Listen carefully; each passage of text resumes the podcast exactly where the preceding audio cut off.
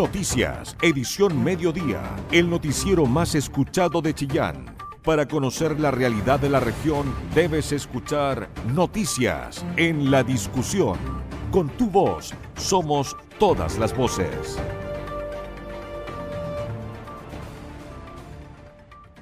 Muy buenas tardes, sean ustedes bienvenidos a esta edición central de nuestro noticiario acá en Radio La Discusión, edición de este viernes 4 de noviembre. Soy el periodista Felipe Ahumada y junto con Mario Arias en los controles esperamos acompañarlos en esta próxima hora de entrega noticiosa local y regional. Porque tu opinión nos importa. Escuchas Noticias en la Discusión. 13 horas con 12 minutos comenzamos lamentablemente con situaciones policiales. Dos adolescentes fueron detenidos tras robar el local PC Factory a mano armada la tarde del jueves en el centro de Chillán. En la ocasión, junto a otros sujetos, ingresaron intimidando a los trabajadores.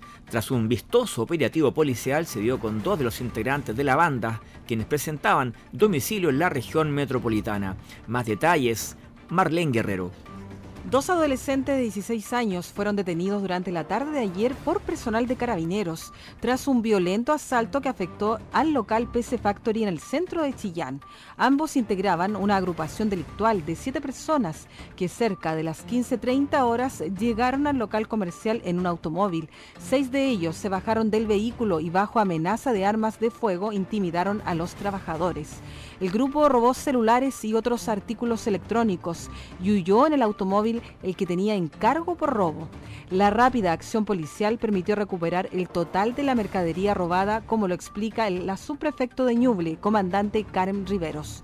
Y gracias ¿cierto? a la reacción oportuna del llamado a carabineros, que fue fracción de segundo, no más de un minuto, se logra la interceptación del vehículo, eh, motivo por el cual los sujetos eh, descienden de este huyendo del lugar eh, en distintas direcciones. dicho esto, ¿cierto? se logra la detención de dos sujetos que resultan ser adolescentes de 16 años Em, y, con ello, por cierto, em, la recuperación de la totalidad de las especies sustraídas desde el local. El fiscal Mario Lobos instruyó diligencias de la, a la Brigada Investigadora de Robos Viro de la PDI para lograr dar con el resto de la banda delictual, quienes determinaron que ambos delincuentes eran de la región metropolitana. Eh, se instruyeron diligencias a la Brigada de Robos de la PDI de Chillán y para dar con la totalidad de los autores del delito. Eh, los dos detenidos tienen residencia en la región metropolitana y pasarán a control de detención el día de mañana ante el juzgado de garantía de Chillán. El vehículo Toyota RAV en el que se movilizaban tenía encargo por robo en la ciudad de Santiago y también logró ser recuperado por personal de carabineros.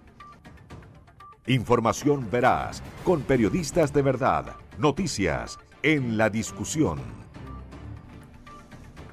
Bueno, seguimos en el mismo frente. Esta vez la Policía de Investigaciones de Chillán detuvo durante la tarde de ayer a dos personas que a rostro descubierto ingresaron a una cafetería ubicada en calle Isabel Riquelme, intimidando a clientes y también a los trabajadores con un arma de fuego para robar parte de la recaudación del día, algunos insumos comestibles y en realidad todo lo que pudiesen haber eh, llevado evidentemente arrancaron después. Pero fue gracias a un registro de cámaras de seguridad y con el levantamiento de una huella dactilar encontrada en el lugar que el personal de la Brigada Investigadora de Robos, Viro, de la PDI, logró identificar, ubicar y detener a ambos delincuentes, un hombre de 39 años y una mujer de 24, quienes tienen problemas relacionados con el consumo de drogas. Ahora la Viro busca establecer si ambos detenidos están vinculados a hechos similares que han afectado a otros locales gastronómicos de la Avenida Argentina, como lo anticipa el subprefecto Andrés Canelo, jefe de la prefectura de la PDI de Ñuble. Bueno, efectivamente se está investigando la posible participación de estas personas en estos hechos similares. Eh, todos sabemos la, connotación que están acarreando hoy en día eh, estos hechos que lamentablemente hemos sido víctimas como ciudad. Eh, la Policía de Investigación está preocupada de estos temas. Estamos tratando de eh, unir cabos y tratar de determinar la posible participación de estos sujetos en hechos similares que hayan acontecido acá. El jefe policial dio cuenta además de un segundo procedimiento realizado por la Brigada Antinarcóticos esta vez. Esto fue en la población El Roble, lugar en el que se logró incautar cerca de 866 gramos de pasta base. A través también de un trabajo de inteligencia policial y análisis criminal se logró determinar que en un domicilio se estaba comercializando y acopiando este tipo de droga. El detenido pasa control el día de hoy en horas de la mañana. La persona tenía antecedentes policiales por hechos similares. Eh, no hubo ninguna resistencia de parte al procedimiento respecto a la detención de esta persona, ya que contábamos con los elementos suficientes, órdenes judiciales, así que no hubo ningún inconveniente en su detención considerando que el detenido ya tenía anotaciones prontuariales por el mismo tipo de delitos, el Ministerio Público adelantó que pedirá al juzgado de garantía de Chillán que decrete la medida cautelar de prisión preventiva en su contra. Muchos auditores se tienden a molestar porque no damos los nombres de las personas detenidas. En este caso no se puede dar hasta que no sea formalizado y la audiencia del detenido eh, está ya en desarrollo. Periodismo regional con noticias de verdad. Noticias en la discusión. Bueno, y respecto a los últimos hechos delictuales ocurridos en Chillán, no solamente ayer, hoy, sino que en este mes y que han afectado principalmente a los locales nocturnos de gastronomía, cafeterías, estos que venden sándwich, sobre todo en la Avenida Argentina, el alcalde Camilo Benavente manifestó su preocupación, como a la mayoría de las autoridades de Chillán. Anticipó que el 15 de diciembre ya deberían arribar los 15 nuevos vehículos que fueron licitados por el municipio para poder intensificar los patrullajes mixtos en la capital regional. Jorge Hernán Quijada con la nota. Y tras el robo de manera violenta con utilización de armas, además de lo que fue la presencia de siete individuos que ingresaron a PC Factory robándose teléfonos celulares, notebook, además de pantallas para computadores, a eso se suma un hecho desarrollado en el robo en una cafetería en donde hubo detenidos. Pasemos a escuchar al alcalde de Chillán, Camilo Benavente, quien se refiere a estos hechos de violencia y en donde detalló que espera a partir del 15 de diciembre el poder contar con una flota de 20 vehículos que andarán acompañados de funcionarios municipales y de carabineros en dos turnos para de esta manera hacer medidas de prevención. Por supuesto, estamos muy preocupados por eso, muy preocupados. Yo ayer tuve una reunión con el prefecto el eh, coronel de carabineros eh, y en realidad los esfuerzos que también estamos haciendo nosotros desde la municipalidad, nosotros tenemos una unidad de seguridad que inéditamente vamos a incorporar, y ustedes saben, estamos en ese proceso, cerca de 500 millones de pesos a la seguridad pública. El año 2022 fue el año de la salud y este año 2023 va a ser el año de la seguridad. Nosotros vamos a tener desde, esperamos que desde el 15 de diciembre, no quiero, eh, eh, digamos, eh, cometer un error, pero puede ser entre el 15 de diciembre y el 1 de enero, 20 vehículos circulando en la ciudad, con, en dos turnos. Por lo tanto, vamos a tener una fuerza de una fuerza que si bien no es coercitiva, o sea, no vamos a tener la posibilidad de tomar preso a los, delincuentes, ¿cierto? Pero sí vamos a estar muy visibles, vamos, va a permitir tener rapidez en la llegada de alguna incivilidad y con la articulación con carabineros, porque esperamos que este patrullaje preventivo también tenga una ala de este proyecto en patrullaje mixto. ¿ya? Entonces, esa disposición en infraestructura con 20 vehículos y con 50 funcionarios, pues, porque para poder hacer andar en doble turno, con San Domingo son 50 funcionarios. Esos recursos en recursos humanos y recursos eh, de infraestructura a nosotros nos significa cerca de más de 500 millones de pesos anuales. Y con la disposición no solamente de la municipalidad, sino que del Consejo Municipal, que ha sido, digamos, también claro, ese esfuerzo que no tiene otra municipalidad del país, ustedes yo creo que pueden analizar. Probablemente Las Condes, probablemente Itacura, comunes que están muy diferentes a las nuestras, tienen esa fuerza, pero las vamos a tener nosotros, porque queremos que Chillán mantenga su calidad y que permitamos desde nuestro esfuerzo, si bien el orden público no es una responsabilidad de la municipalidad, estamos aportando para darle también tranquilidad a nuestros vecinos. El alcalde de Chillán, Camilo Benavente, espera que de esta manera esto se pueda sumar a las instancias que lleva adelante el gobierno regional para que prontamente haya luz verde a la instalación de nuevas cámaras de seguridad que van a permitir un trabajo mucho más eficaz por parte de las policías. Todos los puntos de vista, con todas las voces, en el medio más confiable de la región de Ñuble. La discusión. 13 horas con 21 minutos. Seguimos con Jorge Hernán Quijada porque el Consejo Regional de Ñuble aprobó 9.300 millones de pesos para la construcción del Centro Teletón de Chillán. El diseño correrá por cuenta de la propia fundación y estará ubicado en el terreno del antiguo grupo escolar, ahí en Argentina, con Coyín. Esto tras ser cedido por el municipio. Se espera el inicio de las obras para el año 2024. Y esta mañana, en una significativa ceremonia en la explanada del gobierno regional, se llevó a efecto una sesión de esta instancia con la participación de los 16 cores, además del gobernador Oscar Crisóstomo y de invitados especiales como seremis, alcaldes. De esta forma se aprobaron más de 9.300 millones de pesos para lo que será la construcción del futuro centro. Estuvo presente en esta actividad Ademir Domic, quien es vicepresidente de la Fundación Teletón. Sí, efectivamente, en el marco además de este día 4 y 5 de noviembre es que hemos querido junto con el Consejo Regional y la Fundación Teletón poder hacer un hito. Este hito se enmarca precisamente en poder dar nuestro respaldo a lo que ser el proyecto Teletón en nuestra región de Ñuble, un proyecto que se encuentra ingresado en Mideso, que ya tiene la admisibilidad completamente. Y hoy vamos a mostrar lo que va a ser el proyecto, esto lo va a hacer además, lo vamos a hacer conjunto con la Fundación Teletón, vamos a mostrar el, el proyecto físico, cómo va a quedar eh, implementado y también los recursos que van a ser necesarios para poder llevarlo a cabo. Pero aquí lo que estamos haciendo el hito de respaldo finalmente como gobierno regional en el comprometernos al financiamiento de esta gran iniciativa. Creemos que es una tremenda noticia para nuestra región de Ñuble y que además se suma a otras noticias que hemos dado y que hemos estado trabajando como el trabajo que estamos haciendo con la Fundación Mitea, la Olimpiada eh, especial que realizamos los vehículos inclusivos que hemos estado adquiriendo para cada municipio en nuestra región de Ñuble, por lo tanto aquí tenemos una vocación. Y pedirle también a la comunidad que entendamos que esta Fundación Teletón y nuestra Fundación Teletón se enmarca en el apoyo que le da a la ciudadanía y ese apoyo no solamente de una adhesión, sino que también de una cooperación y una colaboración que tenemos que hacer este día 4 y 5. Por lo tanto, invitamos a movilizarnos. Yo sé que hay mucha actividad en todas las comunas, eso nos alegra mucho en el marco de esta Teletón. Estuvimos un par de días atrás con don Francisco también y el llamado aquí a colaborar activamente va a hablar después el vicepresidente de, Teletón que nos va a dar más detalles al respecto, pero aquí queremos motivar y mostrar que la región de Ñuble está puesta con los centros de Teletón y con la inclusión en nuestra región y nuestro país. El gobernador de Chillán, Óscar Crisóstomo, se refiere a esta importante donación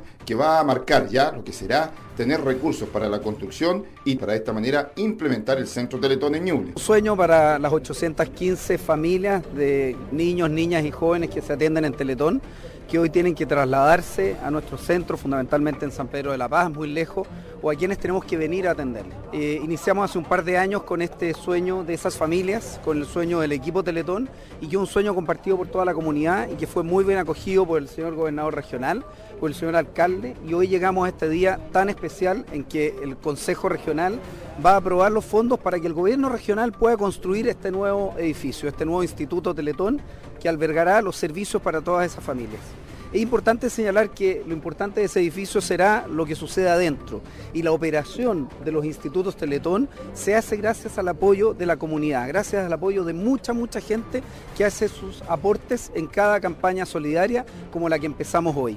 Hoy es un día mágico, están pasando muchas cosas en todo Chile, hay mucha gente movilizada para unirnos en torno a esta causa y aquí en la región del Ñuble damos este puntapié inicial con esta maravillosa noticia que por cierto esperamos que incremente el compromiso de toda la comunidad para ayudarnos a seguir adelante, a sostener esta obra y a seguir sirviendo con mucha calidad y sobre todo con mucho amor a cada uno de los niños, niñas y jóvenes a quienes nos debemos gracias al apoyo de toda la población. Ahora vamos a ver los detalles del proyecto. El proyecto, como decimos hoy, será, serán aprobados los fondos y hay un proyecto muy bien eh, preparado en conjunto por el equipo Teletón con las autoridades correspondientes, ¿cierto? Esto pasa por varios ministerios, por el gobierno regional, la municipalidad también nos ha ayudado, hay que articular todas las voluntades, pero como siempre, la Teletón une a Chile, es capaz de sacar lo mejor de cada uno de nosotros. De esta forma se comienza a concretar el poder tener el sueño de un centro Teletón que permitirá a más de 800 familias el poder no tener que viajar a Talca o a Concepción para tener su rehabilitación. Todo se va a concentrar acá en la ciudad de Chillán. Toda la información que te interesa. Noticias en la discusión 94.7 FM. Tres horas con 26 minutos tras la preparación por parte del gobierno del proyecto de reforma previsional, algunos expertos explicaron los alcances de esta iniciativa, respondiendo además a una serie de dudas surgidas. Advirtieron que la propuesta fortalece el sistema de capitalización individual, por lo que produciría una brecha de género. Al mismo tiempo podría ser perjudicial, según lo que ellos explican, el ingreso de nuevos actores al sistema de administración de los fondos de pensiones. Más detalles con Diego Chacana. Luego del anuncio de la reforma a las pensiones dicha por el presidente Gabriel Boric la noche del miércoles, diversos economistas reaccionaron a la noticia. Advierten que esta reforma propuesta no es la solución. El economista de nuestra zona, Renato Segura, indicó que es el Estado el que debe hacerse cargo de las pensiones y no los trabajadores. En ese ámbito, criticó la medida del gobierno de agregar una cotización propia del empleador que equivale a un 6%, monto que será destinado a un fondo común con una lógica de seguro social el economista aseguró que finalmente los trabajadores serán quienes se hagan cargo de este porcentaje. Eh, dentro de este aumento, que el 6% esté financiado por la empresa, eh, sabemos que esos impuestos finalmente los termina pagando el trabajador. O sea, es una ilusión pensar que eh, las cotizaciones previsionales del mercado laboral lo va a asumir la empresa. Por cuanto cualquier impuesto que se aplique a un bien, siempre aquel bien que, cuya demanda o cuya oferta sea más inelástica va a ser el que va en definitiva a pagar ese impuesto. Y la parte más inelástica hoy día la tienen los trabajadores. Por otro lado, Marcela Vera, economista y académica de la Universidad de Santiago, aseguró que esta reforma profundizaría la desigualdad en nuestro país. Esto se reflejaría en ámbitos como la brecha de género, donde se abarca una relación al tema de pensiones, según por ejemplo la cantidad de hijos, lagunas previsionales o desempeño de las mujeres en labores de cuidado. Para la economista, esta reasignación a las categorías tendría un impacto negativo. Hoy día en nuestro país tenemos brechas de género que abarcan relación al tema de pensiones. Sin embargo, eh, la asignación que se estaría realizando a esas categorías lamentablemente em, está en relación a un porcentaje que aportaría el Estado respecto del el ingreso que esa persona impuso a lo largo de su vida. Y eso, por tanto, generaría un mayor aporte del fisco a aquellas mujeres que ganaron más dinero versus un menor aporte a aquellas mujeres que ganaron menos dinero. Para la economista, para que no existan estas brechas, se debería crear un nuevo tipo de sistema de inversiones. Si seguimos invirtiendo los mismos instrumentos, lamentablemente vamos a seguir obteniendo las bajas rentabilidades que hemos visto en los últimos años. Por tanto, debería generarse un nuevo tipo de sistema de inversiones. Y eso, lamentablemente, el detalle de ese, de ese aspecto no se está abordando hoy día en el debate previsional. El debate por esta reforma recién comenzó a llevarse a cabo y se espera que durante el transcurso de las semanas se envíe la minuta oficial de esta propuesta con más detalles acerca de la nueva reestructuración que pretende el gobierno. Porque tu opinión nos importa. Escuchas noticias en la discusión. 13 horas con 35 minutos y ya estamos acercándonos a los 20 grados que vamos a sentir cerca de mm, la tarde, digamos ya pasada las 3 de la tarde también. Lo máximo que habrá para hoy, según lo que pronostican los profesionales de meteorred.cl, es de 23 grados bajo cielos nubosos casi toda la jornada. Estos 23 grados a las 5 de la tarde. La mínima a las 23 horas 12 grados. Bueno, ya está todo listo para el show artístico con motivo de la Teletón en Chillán. Esto ya se siente cuando uno va por el centro, ¿verdad? Viendo los escenarios, el ambiente también acústico. Está todo como muy con el espíritu ya solidario. Las actividades al menos van a comenzar esta misma tarde y se van a extender durante todo el día sábado. De esto le va a contar Jorge Hernán Quijada. Y a partir de las 18 horas de hoy, en el sector de calle Arauco, con Constitución, comenzará el show Teletón. La idea de esta manera es reunir a un gran número de personas que puedan durante esta jornada aportar en esta campaña. Desde muy temprano, los más pequeñitos de establecimientos educacionales, jardines infantiles, han llegado para hacer su aporte y ya ha comenzado a ser recibido.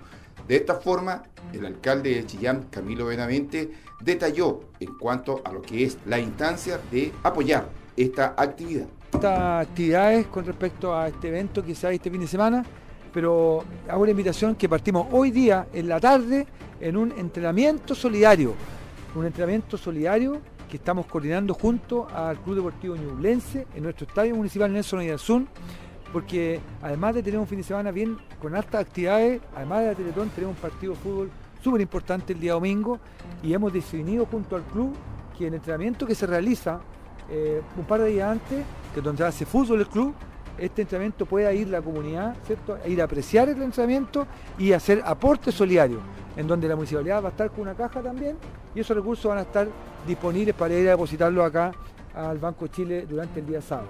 Así que también hacemos la invitación hoy día temprano que desde las 4 de la tarde el Estadio Nelson del Sur va a estar abierto y que en este entrenamiento el club también ha mostrado una excelente disposición porque aquí desde Jaime García, el director técnico y el club está comprometido no solamente el punto deportivo con la ciudad, sino también desde el punto de vista solidario. Contento por eso y hacemos una invitación para este evento. Después sigue la tarde los eventos, eh, digamos, musicales y artísticos en nuestra plaza mayor de la ciudad hoy día a la tarde junto con Comelec y ya mañana con todas las actividades familiares, infantiles, desde las 11 de la mañana en nuestra Plaza Mayor. Vilma Beas, directora del Teatro Municipal de Chillán, se refiere a las actividades del show infantil del día sábado en la Plaza de Armas a partir de las 11 horas. Día a partir de las eh, en horario de la tarde vamos a estar desde las 17 horas con el evento de la Teletón tan importante que todas las las instituciones nos unamos bajo la voluntad, que unamos a todos los chilenos. Es por eso que la Corporación Cultural Municipal se suma a partir de mañana con la programación infantil desde el Teatro Municipal y desde el Centro Cultural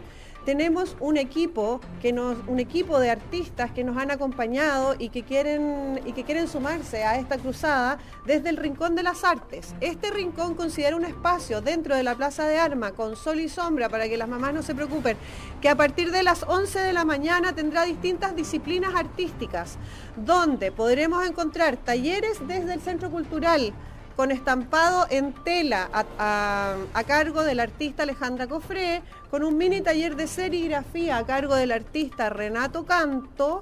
Eh, eso es a partir de las 11 horas y hasta las 13 horas. También vamos a tener una, una sesión de maquillaje escénico a cargo de la artista arroba desastre, Carolina Arellano, que en otras ocasiones también nos ha acompañado con brillos, glitter, piedrería. Y va a haber una función, un show de El Mago Carlos, que estará, estará a cargo de Carlos Yávar. Eh, él estará arriba del escenario eh, y luego tendrá eh, una conexión con las familias que estén dentro de la plaza. Luego también arriba del escenario nos va a acompañar el dúo circense de Nancy Villarreal y Catalina Olivares para terminar con una función de titres de la compañía Pelafustán que va a ser dentro del espacio de artes que será dentro de la plaza. La compañía de titres presentará tres cortos y una canción desesperada. Finalmente, para cerrar esta mañana de programación infantil, tendremos a la eh, agrupación Cantando Aprendo a Hablar, donde nos visita los artistas Lulu, Pili, Santi y Maxi, que son personajes principales de la sección Explora Colores. Así que la invitación es para toda la familia, para los niños, para, para que nos acompañen a partir de las 11 horas mañana para que desde el Centro Cultural y desde el Teatro Municipal podamos estar con ustedes y haciendo nuestro aporte a la Teletón. La invitación es a la comunidad a participar en esta cita. Quisimos obtener por parte del Banco Chile la posibilidad de saber cuánto era la meta en la ciudad de Chillán y en la región de Ñuble, pero nos señalaron que estas no se iban a entregar todavía y por supuesto están señalando que trabajarán en distintos puntos con cajas que estarán presentes para la recaudación en las 21 comunas de nuestra región. Toda la información que te interesa Noticias en la discusión 94.7 FM. 13 horas con 41 minutos, evidentemente toda la atención de los hinchas del fútbol está puesta en lo que va a ocurrir este fin de semana en el partido entre Ñublense y Colo Colo, sin ánimo de adelantarme ni anticipar lo que se va a comentar luego de este noticiario en Dimensión Deportiva, es eh, bueno contarles que el Estadio Municipal Nelson Oyarzún, bueno, al menos el encargado, solicitó a personal de aseo y ornato de la municipalidad poder hacerse cargo de un problema que había en un costado del estadio, puntualmente en la Villa San Bernardo, puesto que había existencia, o había, mejor dicho, elementos, em, piedras, algunos pedazos de, concreto que pudiesen eventualmente ser utilizados como proyectiles, piedras, escombros, etc. Sin embargo, esta cuadrilla ya comenzó a trabajar en el lugar a despejar todo lo que pudiese ser mal utilizado em, por alguna desliz de violencia que a veces suelen apoderarse de las barras bravas y además la directora de seguridad municipal Alejandra Martínez recordó que hoy se está trabajando con 52 cámaras de televigilancia y que habrá un mayor contingente también policial de carabineros. Recordemos que la administración de Ñublense aceptó y por supuesto bajo la venia del delegado presidencial la presencia de hinchas de Colo Colo en este partido final que de ganar Ñublense podría ser eh, trascendental porque accedería directo a la Copa Libertadores, pero de eso no les voy a hablar. Vamos a escuchar, sí, lo que dijo Alejandra Martínez, directora de Seguridad Municipal, respecto a lo que se está haciendo para mantener la seguridad en torno al recinto deportivo chillanejo. Tal como lo ha señalado el alcalde Camilo Benavente, para este domingo estamos trabajando en todas las medidas de seguridad y es así como también tenemos el monitoreo permanente de las 52 cámaras de televigilancia y también presencia de carabineros. Con todas las medidas de seguridad esperamos contribuir a que las familias de Chillán y de Ñuble acudan en tranquilidad a disfrutar de este gran hito deportivo. El gobierno regional concretó la instalación de la Comisión de Uso del Borde Costero de Ñuble, instancia que va a permitir generar algunas iniciativas para la conservación del recurso natural junto a la planificación del crecimiento del sector y también del ordenamiento territorial. Diego Chacana.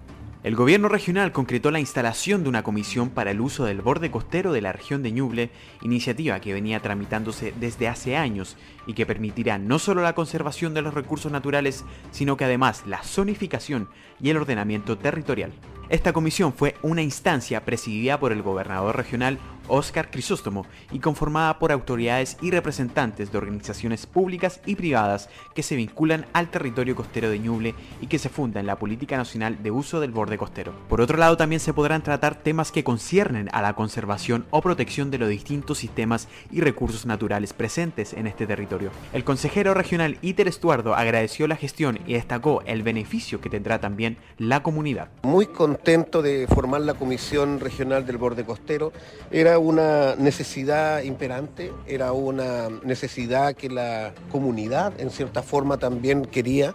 Eh, es, un, es un acto inédito porque sucede que es la primera en nuestra región, en nuestra nueva región y además después de estar constituido durante cuatro años la comunidad lo, necesitaba. Este hito va a poder lograr un ordenamiento y una zonificación de la costa en la región para así también a futuro el Ministerio de Defensa pueda hacer consultas para futuras concesiones marítimas. En la actividad también estuvieron presentes diversos alcaldes de las comunas beneficiadas con este proyecto, entre ellos el edil de Coquecura Julio Fuentes, que también destacó esta nueva comisión para el uso del borde costero de la región muy contento, además de que tiene que ser un trabajo mancomunado entre las diferentes instituciones, tanto del Estado como de, la, de, las organizaciones civiles. Así es que sí, pretendemos de que sea efectivamente un legado para las futuras generaciones, con un ordenamiento y un buen uso que eh, nos pertenezca a todos, como dije, pero también que eh, sea la responsabilidad de todos en poder cuidarlo. Actualmente la región posee 58 kilómetros de costa entre diversas comunas y se espera que esta comisión resuelva y permita conservar de manera responsable la costa de la región de Ñuble. Porque tu opinión nos importa. Escuchas noticias en la discusión. 13 horas con 46 minutos. Eh, estamos eh, en contacto ahora con el editor de este programa, Marcelo Herrera, periodista acá de la discusión, que tiene esta vez un informe nacional e internacional, algo más extenso de lo habitual, merced de todo lo que está ocurriendo y que es de alta relevancia. Así que tomamos contacto de inmediato con el periodista Marcelo Herrera. Buenas tardes, Marcelo. Felipe, hola, ¿cómo te va? Muy buenas tardes. Vamos a dar inicio de inmediato a la revisión de las informaciones a nivel nacional y local, por supuesto, que nos deja esta jornada de día viernes aquí en eh, Noticias en Radio La Discusión y vamos a comenzar de inmediato con el ámbito nacional por los eh, recientes resultados de una encuesta de la empresa Criteria correspondiente al mes de octubre, que reveló que la aprobación del presidente Gabriel Boric llegó al 31%, la más baja desde que asumió su mandato en el mes de marzo. De acuerdo al sondeo, ante la consulta, independientemente de tu posición política, apruebas o desapruebas la forma como Gabriel Boric está conduciendo su gobierno, el 31% dijo estar a favor de la gestión del mandatario, implicando un descenso de 7 puntos respecto a la medición de septiembre. Asimismo, la desaprobación también tuvo un pic, alcanzando un 57%, o sea, 7 dígitos más que en el último estudio. El gobierno como tal, por su parte, también fue objeto de la indagatoria, registrando una baja en su aprobación al 30%, mientras que la desaprobación subió al 62%. Ambas cifras también significaron los peores resultados para la administración desde su llegada a la moneda.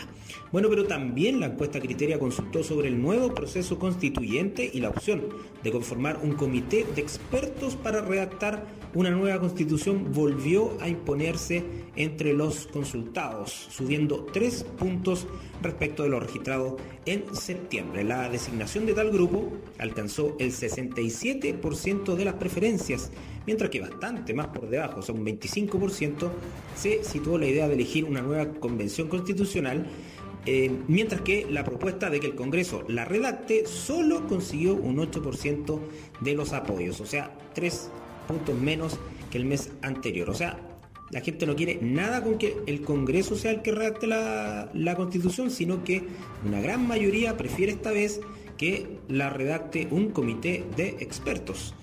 Sin embargo, en el caso que se escogiera una nueva convención, el 73% de los encuestados mantendría un mecanismo que garantice la paridad entre hombres y mujeres. Fueron las principales revelaciones de esta encuesta de la empresa Criteria que reflejó el eh, sentir ciudadanos del en el mes de octubre. ¿ah? Hay que recordar que esta misma semana, ya noviembre, el gobierno presentó su reforma previsional. Vamos a ver cómo es la reacción ciudadana en eh, los siguientes sondeos respecto a este tema. Lo cierto es que el presidente Boric eh, en este momento suma su más baja aprobación desde que asumió su mandato.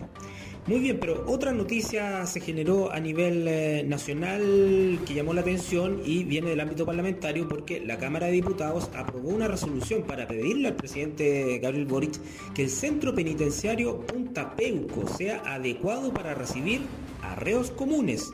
Con 67 votos a favor, 43 en contra y 10 abstenciones, la sala aprobó la resolución que pretende modificar Punta Peuco, que actualmente recordarán ustedes que acoge a presos condenados principalmente por violaciones a los derechos humanos durante la dictadura de Pinochet y la puedan adaptar para recibir también arreos comunes. El documento justifica que actualmente la población penitenciaria desborda la la infraestructura estatal, lo que viola los derechos humanos de los reos, quienes pierden tales derechos por la sola condición de haber sido privada su libertad ambulatoria, es lo que señala la, moción que fue aprobada entonces por la sala de la Cámara de Diputados. Quienes promovieron la resolución señalan que es imposible saber fidedignamente la identidad de los reos que están en Punta Peuco y a su juicio esto cubre con un manto de dudas de la real necesidad de que tales criminales necesiten condiciones especiales de reclusión. Vamos a ver entonces si esto es aprobado también en el Senado y el debate que se va a dar en torno a si deben estar los violadores de derechos humanos en cárceles especiales como ocurre en Punta Peuco en lugar de em, estar en, o adaptar en este caso ese penal a la población penal común y corriente. Muy bien, pues vamos a entrar a la página internacional aquí en Noticias en la discusión eh, y vamos a centrarnos en lo que está ocurriendo en Ecuador tras la ola de atentados que motivó a que el gobierno esta semana declarara estado de excepción luego de al menos 13 ataques con artefactos explosivos y coche bombas en gasolineras, lo que dejó también al menos 9 policías muertos. Esto luego del traslado de reos y líderes de bandas del crimen organizado. Para conocer todo lo que está, lo que ha pasado esta semana, les presentamos este siguiente reportaje de la agencia de noticias AFP. Guayaquil, principal puerto comercial de Ecuador, se ha transformado en una nueva capital del crimen en América Latina. La ciudad, de 2.800.000 habitantes, sufre una violencia inusitada, con barrios tomados por bandas, matanzas en las prisiones y una policía sobrepasada por el poder del fuego de los delincuentes. Según datos oficiales, en lo que va del año ha habido más de 1.200 homicidios, 60% más que el mismo periodo de 2021. En algunos barrios los tiroteos entre bandas son cada vez más frecuentes. Cuando hay balacera, nosotros lo que hacemos es buscar tirarnos al piso. Porque imagínate, esta pared se aguanta, pero el techo no. Esta pared sí aguanta porque este es hormigón. Esto aguanta una bala, pero el sí no aguanta una bala. Y nosotros cuando escuchamos todo, nosotros decimos balacera. Ya, o sea, para nosotros ya es normal. Ubicado entre Colombia y Perú, los mayores productores mundiales de cocaína, Ecuador era ruta de paso de cargamentos de droga hacia puertos, pero el narcotráfico se asentó a sus anchas, creó un mercado interno y desde Guayaquil envía cientos de toneladas hacia Europa y Estados Unidos. En 2021 se decomisó la cifra récord de 210 toneladas de droga, en su mayoría cocaína, y este año ya van 160 toneladas. El gobierno del conservador Guillermo Lazo ha movilizado tropas, fortalecido la policía y realizado miles de operativos para desarticular a las organizaciones. Pero el narco sigue ahí y el combate es desigual. Las organizaciones, las bandas delictivas hoy en día se encuentran ya más armados que la propia policía mismo, ya que nuestro eje preventivo no, no contamos con, eh, dotación o armas de, de largo alcance como sería un fusil, tenemos lo que son pistolas. Pobladores y policías dicen que el crimen organizado utiliza a niños como centinelas o informantes. Cuando estos muchachos integran las pandillas, con el tiempo van a romper definitivamente sus lazos familiares, porque les toca escoger, escoger entre seguir con su familia o conformar totalmente ser miembros activos de estas bandas delincuenciales. También en Guayaquil han ocurrido la mayoría de las casi 400 muertes de presos en las masacres carcelarias registradas desde 2021. La peor fue el 29 de septiembre de 2021 en la penitenciaría Guayas 1.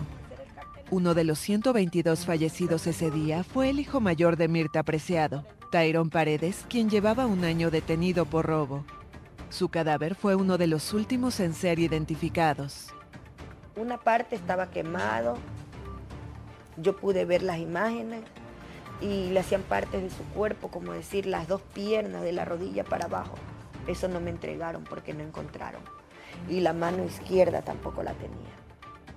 Para las autoridades forenses, el reto no ha sido menor existe un ensañamiento en, las víctimas, ¿no? existe eh, el corte de extremidades, existe la decapitación, lo cual sin duda alguna se puede observar que son técnicas nuevas que están aplicando en estos, en estos casos, algo que en el pasado no se veía. Según activistas, los presos son rehenes de las bandas que se han adueñado de las cárceles para convertirlas en centros de operaciones. Los internos deben pagar de 400 a 500 dólares mensuales a esas organizaciones por su vida, por su alimentación o para acceder a medicina.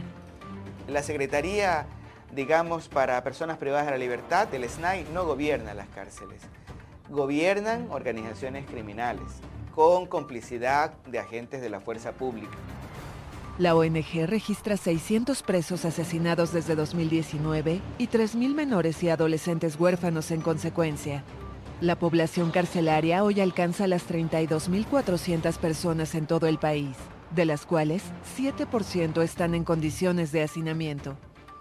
Ahí estaba entonces el informe de la agencia AFP sobre lo que está ocurriendo en Ecuador y ojo con el crimen organizado ¿ah? que se ha tomado al menos este país sudamericano y bueno, hay señales preocupantes también en países como Chile de los cuales eh, es urgente, ¿verdad?, hacerse cargo ahora ya, antes que pase a mayores.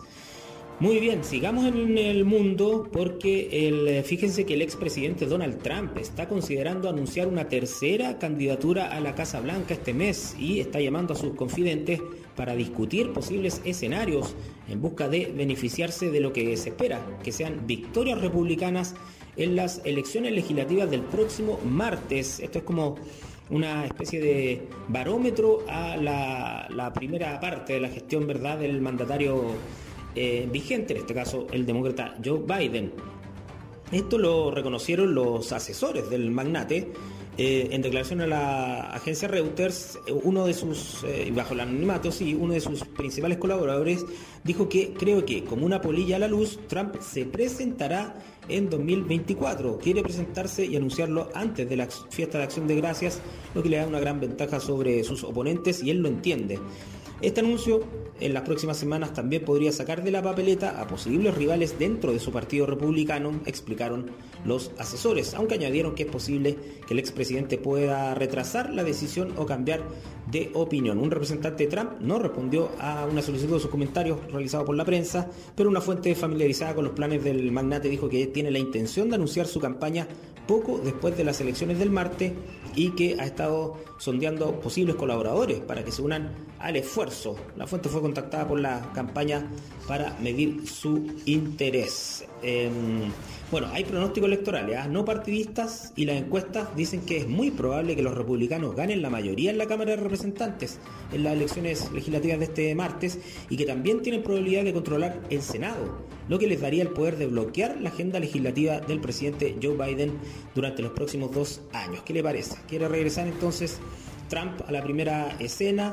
Eh, Joe Biden, el presidente de Estados Unidos, ya ha declarado su malestar con esta situación, ha visto que Trump es alguien que atenta contra la democracia. Y bueno, vamos a ver también eh, lo que pasa en el Partido Republicano, si la mayoría se pliega frente a este exmandatario, sumamente cuestionado, ¿verdad? En medio siempre polémico y que representa al ala más, eh, más de la ultraderecha dentro del Partido Republicano, o se imponen aquellos republicanos un poco más de centro, ¿verdad?, que em, siempre habían gobernado Estados Unidos. Así que vamos a ver eh, lo que pasa también en siempre allá en el gigante del norte. Bueno, todas estas son las informaciones que de alguna u otra manera han marcado la pauta informativa en esta jornada de día viernes. Muchas gracias, que estén muy bien. Buenas tardes porque tu opinión nos importa. Escuchas Noticias en la Discusión. Ya son las 14 horas en puntos, nos despedimos y les agradecemos a todos ustedes por habernos acompañado no solamente hoy, sino que durante toda esta semana. La invitación es para que el lunes se reúna nuevamente y conozca todo el acontecer de su ciudad, de su región en Radio La Discusión. Noticias, edición mediodía, el noticiero más escuchado de Chillán, periodismo regional con noticias de verdad, en la discusión, con tu voz, somos todas las voces.